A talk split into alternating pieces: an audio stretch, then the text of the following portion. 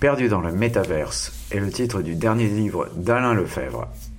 Il y explore les différentes possibilités qui pourraient s'offrir à nous dans ces univers virtuels en immersion profonde. Loin d'être sceptique sur le concept de métaverse, Alain nous avertit sur le temps qui sera nécessaire à sa construction et sa généralisation. Nous profiterons de cette interview pour rappeler la définition du métaverse.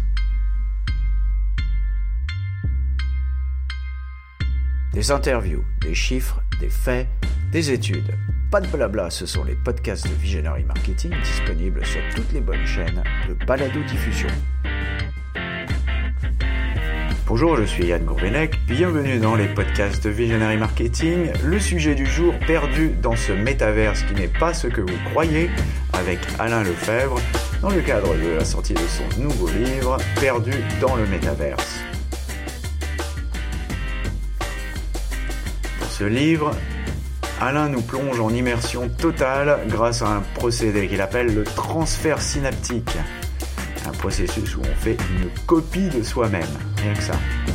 Cette copie est autonome dans l'univers. Elle est inconsciente pendant son parcours et récupère le souvenir au réveil, y compris la mémoire sensorielle de ce qu'elle vient de vivre. Ce que l'on appelle métavers, c'est de l'abus de langage, nous dit Alain Lefebvre. Tout ce que l'on appelait auparavant univers virtuel s'appelle maintenant métaverse. C'est totalement ridicule, ajoute-t-il. La frénésie spéculative autour de l'immobilier virtuel dans The Sandbox ou Decentraland est à ses yeux complètement grotesque. Le métaverse est un concept qui admet certaines définitions, mais pour le moment, aucun environnement virtuel ne s'en approche, même de loin, nous dit-il. Quand le métaverse existera, il n'y en aura qu'un, de la même façon qu'il n'y a qu'un web. Le web n'est pas organisé en silos, ou pour aller sur tel ou tel site, il faudrait utiliser tel ou tel navigateur, nous dit-il. L'interopérabilité est donc requise pour passer d'une à l'autre de ces différentes poches virtuelles. Alors, et seulement lorsque nous aurons réalisé cette interopérabilité, le métaverse sera permanent, synchronisé et sans plafond. L'occasion pour rappeler, selon les conseils d'Alain Lefebvre, d'aller lire la définition d'un métaverse de Matthew Ball dans son article Ce qu'est un métaverse et où on peut le trouver. Je cite Matthew Ball. Les conceptions les plus courantes du métaverse sont issues de la science-fiction. Dans ce cas, le métaverse est généralement dépeint comme une sorte d'Internet numérique branché, une manifestation de la réalité, mais basée sur un monde virtuel, souvent semblable à un parc d'attractions, comme ceux décrits dans Ready Player One et Matrix. Et si ce genre d'expérience est susceptible de constituer un aspect du métaverse, cette conception est limitée de la même manière que des films comme Tron ont dépeint Internet comme une autoroute de l'information numérique littérale faite de bits, nous dit-il dans son article Métaverse, ce que c'est et où le trouver. Alors si on résume la définition de Matthew Ball et les sept caractéristiques du métaverse. La première, être persistant, c'est-à-dire qu'il est indéfiniment en ligne et sans discontinuité. Deuxièmement, être synchrone et vivant. Troisièmement, être sans limite d'utilisateurs simultanés. Quatrièmement, être une économie pleinement fonctionnelle. Cinquièmement, offrir une interopérabilité sans précédent des données, des articles actifs numériques, du contenu, etc. Sixièmement, offrir une expérience à la fois numérique et physique. Et enfin, septièmement, être peuplé de contenus et d'expériences créés et exploités par un éventail incroyablement large de contributeurs, dont des indépendants. Comme l'indique Alain, ces critères ne semblent pas correspondre à la vision de Mark Zuckerberg. Après, bien entendu, les règles peuvent être adaptées. Il n'a été écrit nulle part, par exemple, au début de l'Internet, que l'immense majorité des recherches en ligne seraient effectuées par une entreprise privée à but lucratif. Par ailleurs, Meta reste l'acteur le plus sérieux sur cette question, nous prédit Alain Lefebvre. Je vous laisse donc en compagnie d'Alain pour cette interview et cette discussion sur son nouveau livre Perdu dans le métaverse. Eh je suis avec euh, Alain Lefebvre. Bonjour Alain, nous allons parler de ton nouveau livre qui m'a interpellé, enfin dont le titre m'a interpellé quand je l'ai vu passer dans LinkedIn. Perdu dans le métaverse. Et là, je me suis dit, il faut absolument que j'appelle mon ami Alain pour qu'il aille m'expliquer pourquoi il est perdu, ou peut-être pourquoi moi je suis perdu, ou nous sommes perdus dans le métaverse. Alors ça correspond, si j'ai bien compris, à une série de, billets que tu as écrits euh, pour le blog de Redsen, hein, qui est euh, d'ailleurs par euh, transparence, on est obligé de dire que c'est notre client aussi, euh, et que qui va donner lieu à un livre blanc hein, qui sortira d'ici deux mois. Donc, comme on est fin avril, ça sera en juin de cette année. Alors, quel est, le, je dirais, l'argument principal dans ce bouquin perdu dans le, le métaverse? Alors, tout d'abord, il faut distinguer ce livre, Perdu dans le métaverse, qui est une œuvre de fiction, du livre blanc que je suis en train d'écrire pour Redsen, mhm. euh, qui sera euh, Metaverse Web 3, le point sur la situation, euh, faut-il y aller ou pas, etc. Enfin, on voit le truc. Euh, qui là, par contre, sera un travail d'analyse, euh, comment dire, du, des, des domaines pointés. Dans le livre Perdu dans le Metaverse, c'est une suite d'un autre de mes livres qui s'appelait Perdu dans le temps, que j'ai publié en 2003 où le héros, qui s'appelle Vincent Tria, euh, fait du voyage dans le temps, euh, principalement vers le futur, pour arriver à retrouver sa vie d'avant et se débarrasser d'une organisation qu'il poursuit. Bon, c'est ça l'argument du euh, perdu dans le temps. Perdu dans le temps a eu un certain succès, j'étais content d'ailleurs, et mais même s'il finissait avec une pirouette intéressante, il laissait ouverte plein de questions. Quelle est cette organisation? Quelles sont ses motivations? Qu'est-ce que devient Vincent après coup, etc., etc. Donc il y avait largement de quoi faire une suite. Et cette suite s'est avérée volumineuse puisque c'est carrément devenu une saga. Il y a eu trois volumes. Et ces trois volumes, dans un premier temps, je les ai pas appelés perdus dans le métaverse, je les ai appelés PMC.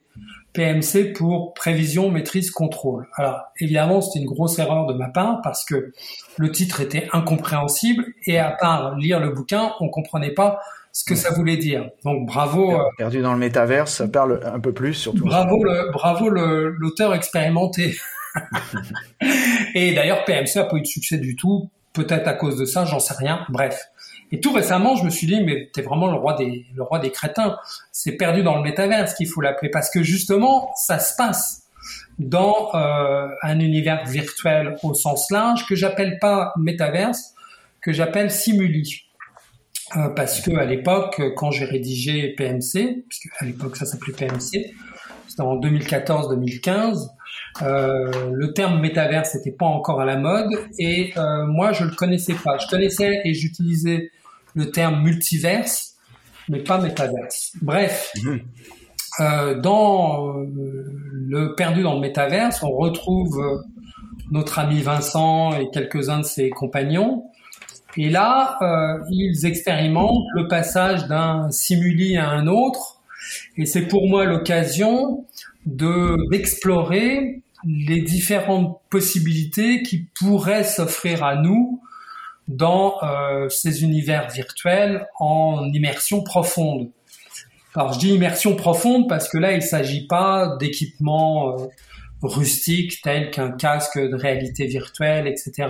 ou même d'une connexion euh, neurologique qu'on peut imaginer être le futur. Non, là carrément, on est en immersion totale grâce à un procédé que j'ai appelé le transfert synaptique où là tu fais une copie de, toi-même.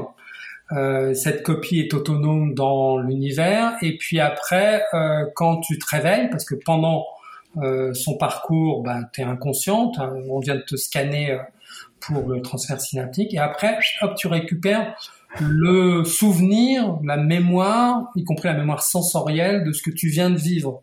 Donc tu as, une impression très forte plus qu'un rêve d'avoir effectivement euh, vécu quelque chose. Donc ça permet d'explorer, évidemment loin dans le futur, hein, puisque le transfert synaptique, si jamais il a lieu, c'est clairement pas pour euh, la décennie qui vient ou la décennie suivante, hein, c'est lointain. Encore plus impressionnant que notre ami Mélenchon, ça. Et alors, si tu veux, j'en profite pour explorer des, possibilités. Euh, quid quant à euh, une duplication de toi-même dans euh, cet univers, une duplication permanente. Quelles sont tes relations avec cette duplication. Je l'appelle le doppelganger. C'est le c'est le mot allemand qui veut dire euh, mhm. dire jumeau, enfin plus double. double. Voilà, c'est ça. Doppelganger, c'est double. Euh, donc ça, c'est un des trucs que j'explore. Euh, j'explore aussi euh, la question de de, de l'échange corporel, c'est-à-dire que tu descends dans le, le simuli à partir de ton corps habituel, mais tu remontes dans un autre. Mhm. Et tu occupes euh, la place de cette personne dans le monde réel. Comment euh, comment tu vis ça? Comment d'abord tu arrives à surmonter euh, la sensation de malaise et confusion quand tu te réveilles dans le corps d'un autre? Mhm. Comment tu interagis avec ses proches? Etc. etc.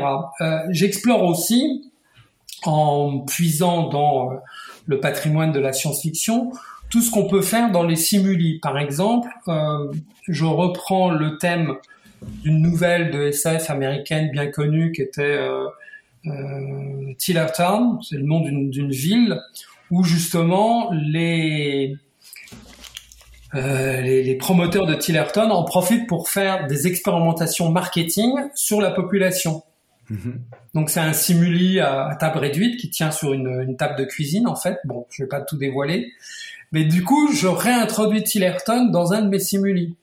Mhm. Et on constate là en direct euh, les expérimentations qu'ils font jour après jour parce que t'as pas meilleure possibilité de faire des sondages ou euh, des, des, promotions marketing ou autre que sur une population captive à euh, qui tu peux à qui tu peux imposer n'importe quoi. Donc il y a comme ça un certain nombre d'explorations de ce qu'on peut faire avec les simuli y compris de l'entraînement militaire, de la simulation de différentes, situations de façon à choisir la, meilleure, la plus facile à mettre en œuvre, etc., etc. C'est pour moi l'occasion d'explorer tout ce qu'on peut, euh, tout ce qu'on pourra faire et tout ce qu'on pourra vivre vis-à-vis de ces, de ces mondes qui sont, euh, quand on est en immersion totale, totalement convaincants. C'est-à-dire tu te poses plus la question de euh, est-ce que c'est bien fait, est-ce que c'est réel, est-ce que c'est pas réel? C'est exactement comme dans un rêve. On dit que dans un rêve, il y a ce qu'on appelle la suspension de la crédulité. Mm-hmm. Quand tu vis un rêve, tu te dis pas tiens, ça pourrait être un rêve, même si la situation est absurde. Mm-hmm. Là, c'est pareil. Tu es dedans, tu vis absolument tout et euh, t'es pas mm-hmm. en train de te dire bon, c'est pas grave parce que c'est pas réel. Déjà aujourd'hui, en matière de, de VR, de réalité virtuelle, on constate dans les labos que les gens, euh, par exemple avec le test de la planche, sont incapables de dissocier le fait que bien que sachant qu'ils sont dans une situation complètement simulée où ils risquent zéro, euh, ils sont pas capables de mettre le pied dans le vide, par exemple. Ouais. Bon, moi j'ai beaucoup, euh, beaucoup, beaucoup expérimenté euh, tout ce qui est VR depuis des années. Je me suis acheté un, un Oculus dès le début. Maintenant, j'ai un Quest 2, etc., etc. J'ai, avec mes fils, on, on essaye un peu tout. Et euh, en Floride, par exemple, j'organisais euh, tous les mardis soirs une VR party où les voisins faisaient la queue pour chacun essayer le truc. Et j'ai pu constater les effets sur les gens en direct. Donc j'ai aucun doute, j'ai aucun doute sur le fait que la proposition euh, d'une simulation immersive euh, rencontrera un succès extraordinaire. Alors, bien sûr, on peut en douter, mais tout comme en 2004, 2005, on doutait du potentiel des réseaux sociaux, si tu t'en souviens. Oui, oui, tout à fait. On disait, bah non, les gens feront pas ça, euh, c'est absurde, etc. On a vu ce qui est arrivé. Oui, maintenant c'est peut-être euh, l'extrême inverse maintenant. Euh, revenons à cette euh, immersion totale. En fait, c'est euh, quelque chose qui préfigure le fameux métaverse dont Zuckerberg parle et qui n'existe pas encore. Enfin, Horizon, c'est quelque chose de encore un peu dans les cartons là en ce moment.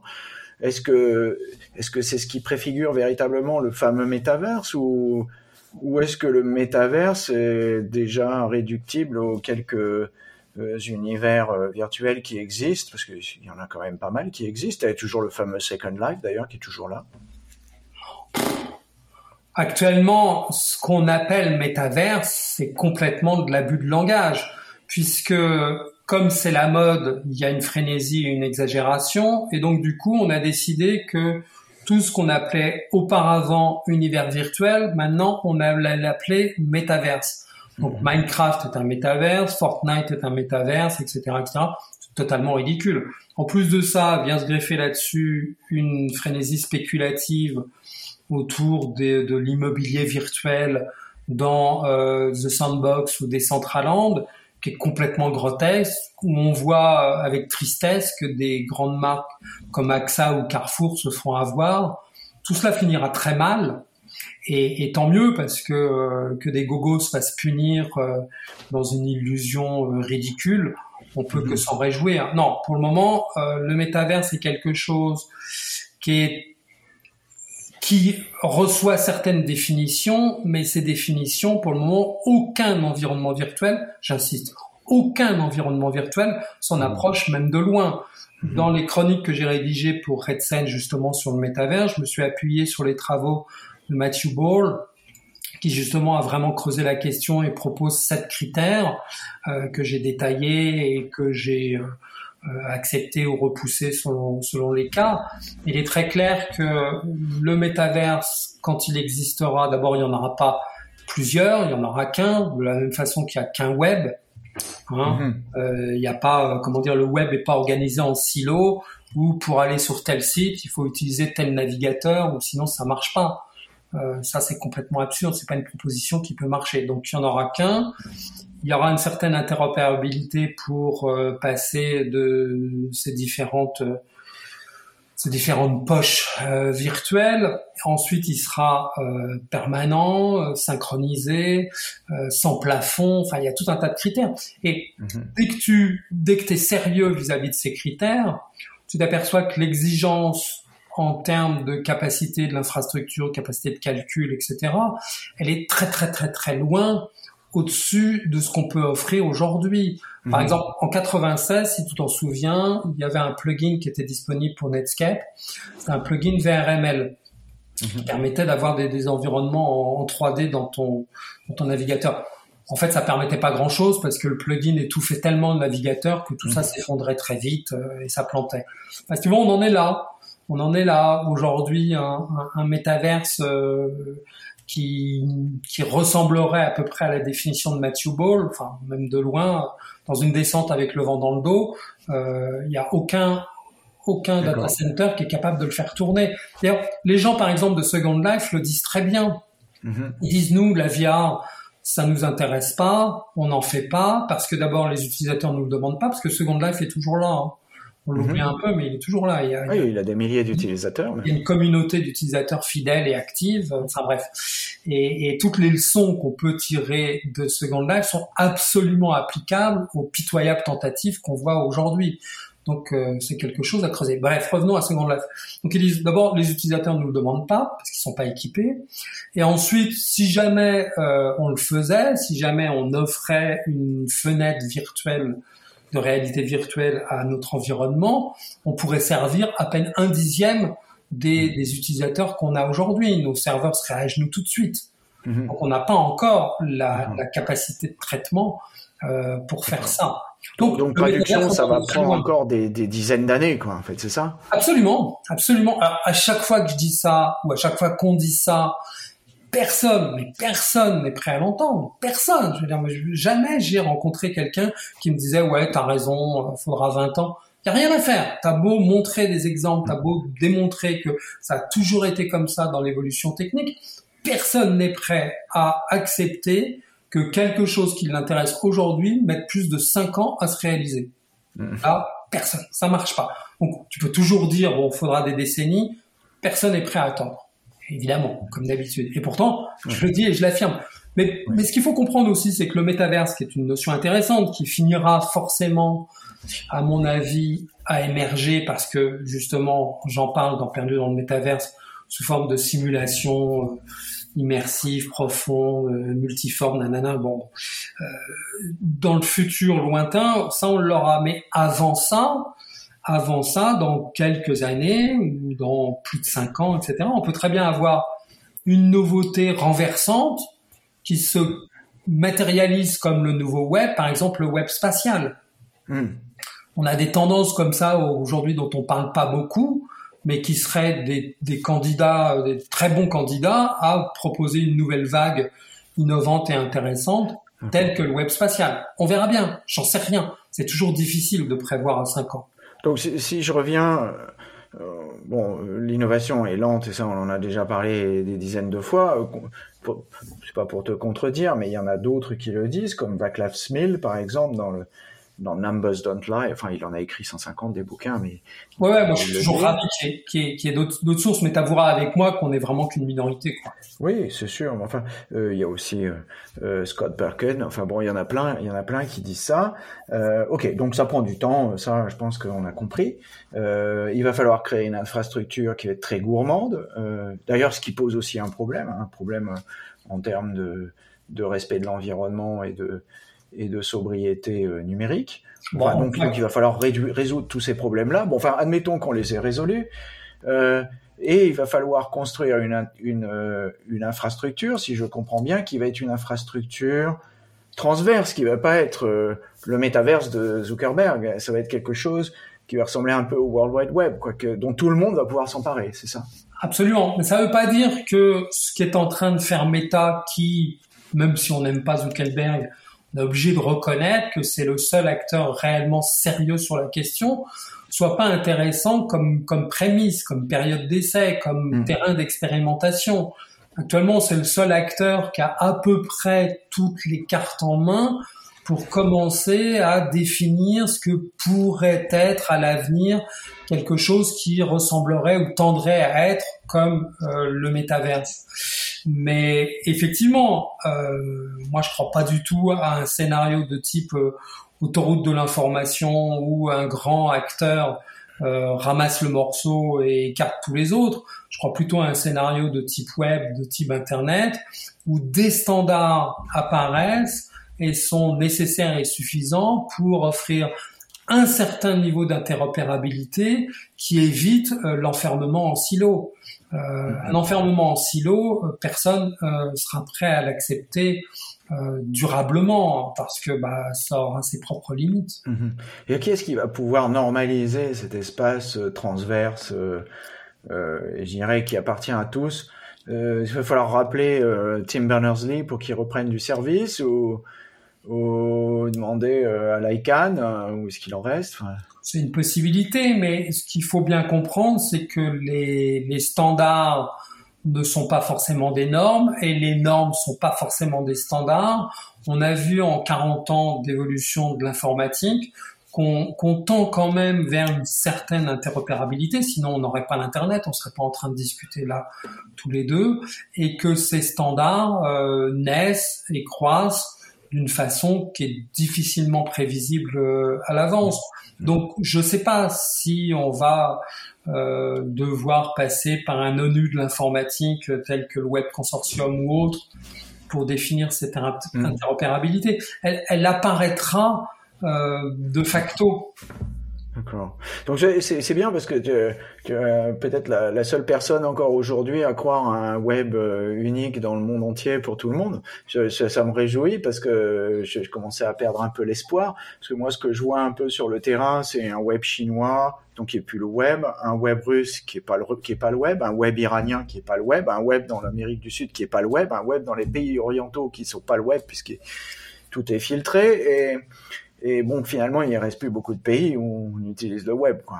Alors, c'est vrai, mais le problème de la balkanisation du web ou de l'Internet, c'est un problème dont on a toujours discuté. Moi, ça fait 20 ans que j'entends ça. Mm. Ça fait 20 ans qu'il y a des soubresauts, qu'il y a des phases de fermeture, des phases mm. de filtrage. Même les telcos euh, qui, auparavant, s'échangeaient euh, le trafic en, euh, sur la base du peer-to-peer, tu, tu, laisses passer tout ce que j'envoie et moi je laisse passer tout ce que tu envoies. Euh, avec Netflix, avec YouTube, ils ont commencé à dire ouais mais bon euh, ça va pas parce que ça va pas dans les deux sens. Euh, et d'ailleurs, ces opérateurs étaient prêts à payer pour que les opérateurs les, les favorisent. Enfin bon, on, a toujours eu ce problème-là. Mais si tu veux, euh, au-dessus de ça, il y a l'intérêt, l'intérêt réel, l'intérêt pratique d'avoir un environnement universel ouais. auquel chacun puisse accéder.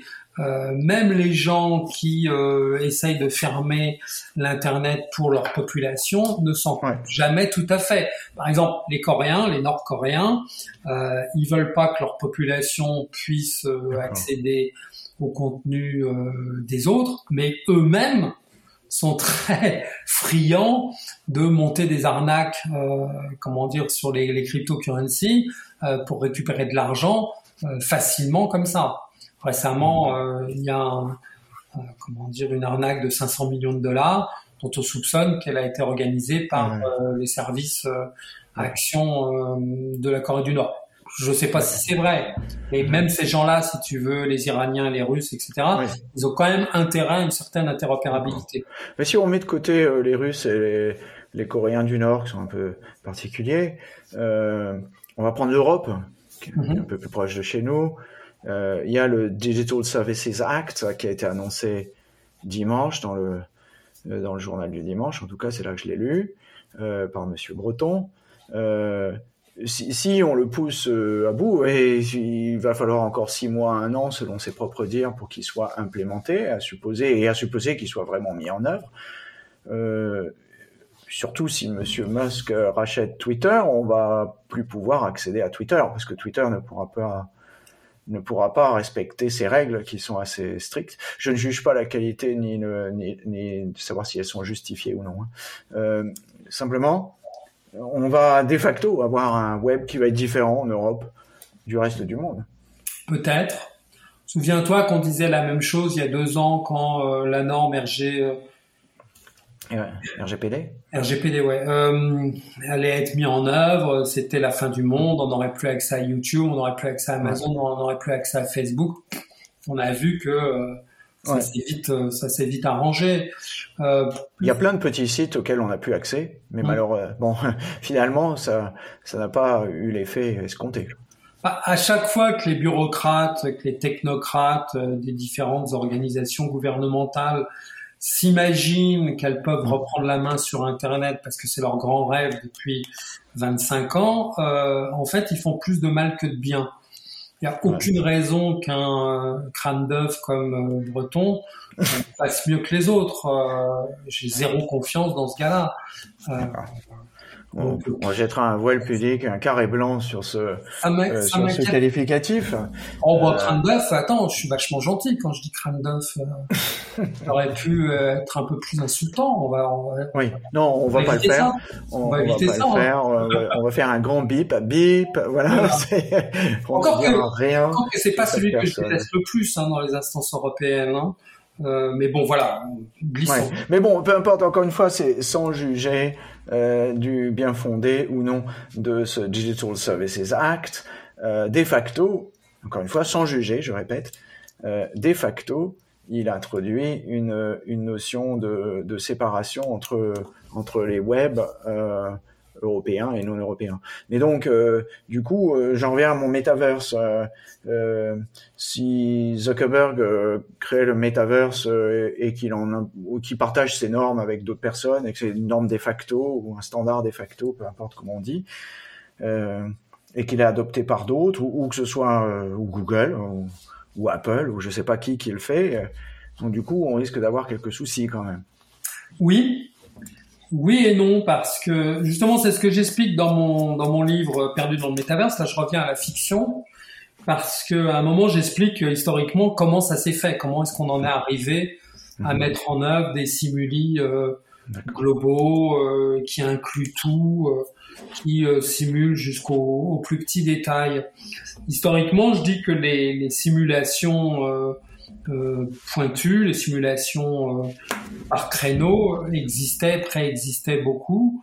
Euh, par exemple, dans tout ce qui est météo, pour faire des prévisions météo, on a des modèles qui tournent continuellement et qui simulent Euh, par exemple, si la température augmente ici, si le vent augmente là, qu'est-ce qui se passe là-bas Et donc, euh, moi, j'ai imaginé que, au fur et à mesure, ces différents, euh, ces différentes simulations éparses se sont aperçues qu'elles avaient intérêt à s'interconnecter, qu'il y ait une espèce d'internet des simulations, hmm. de façon à augmenter la, la, la fidélité, la résolution, la fiabilité, la prévisibilité de, de, de, ce que donnaient ces, ces, simulations. Par exemple, on se disait bon bah en météo finalement l'activité humaine euh, elle n'est pas tout à fait négligeable.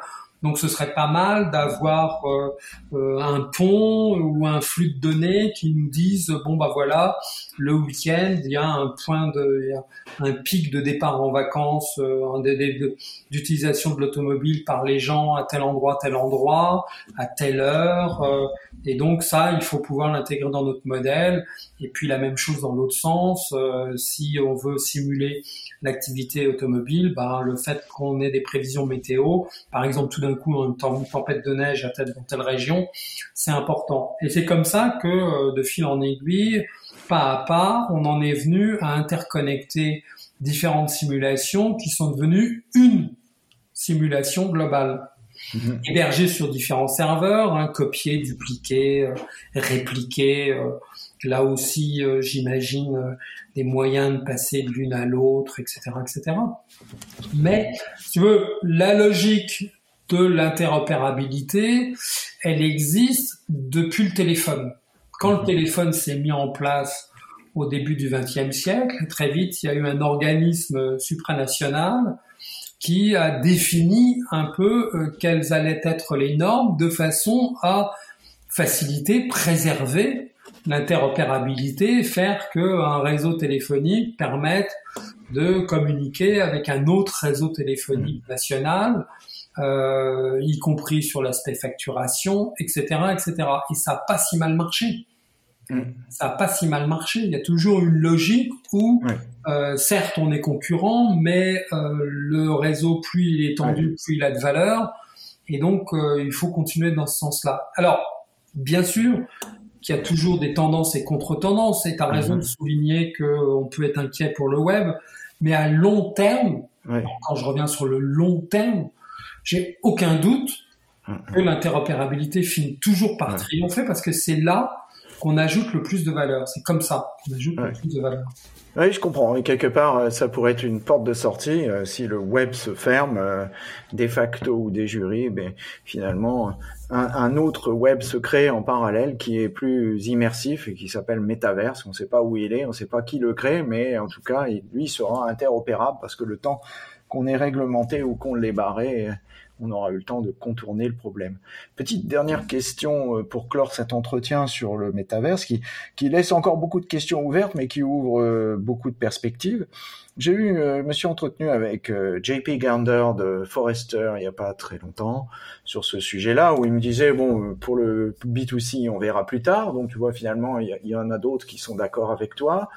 par contre pour le B2B il va se passer des choses notamment alors peut-être pas dans des métaverses euh, complètement immersifs, mais au moins l'intrusion de d'environnements plus gamifiés, euh, notamment euh, dans la webconférence. Il m'a dit on va bientôt voir ça arriver dans Teams. Moi, je l'ai pas encore vu arriver, mais on sait que ça va ça va pas tarder. Voilà. Est-ce que tu sens que ça va décoller plus rapidement sur le B2B que sur le B2C ou l'inverse? Clairement non. Clairement non. si on regarde un peu ce qui s'est passé les 20 dernières années, euh, le monde du, jeu vidéo a été beaucoup plus dynamique que le monde euh, du logiciel professionnel. Il y a beaucoup d'expérimentations qui ont été faites dans ce domaine, qui sont ensuite éventuellement repris euh, dans des domaines plus sérieux. non, je crois pas du tout. Il y a une espèce de le mouvement de recul quand on parle euh, du domaine des, des, jeux vidéo parce qu'on dit oh c'est pas sérieux c'est des ados qui se tirent dessus dans Fortnite etc etc ce qui est d'ailleurs euh, en partie vrai.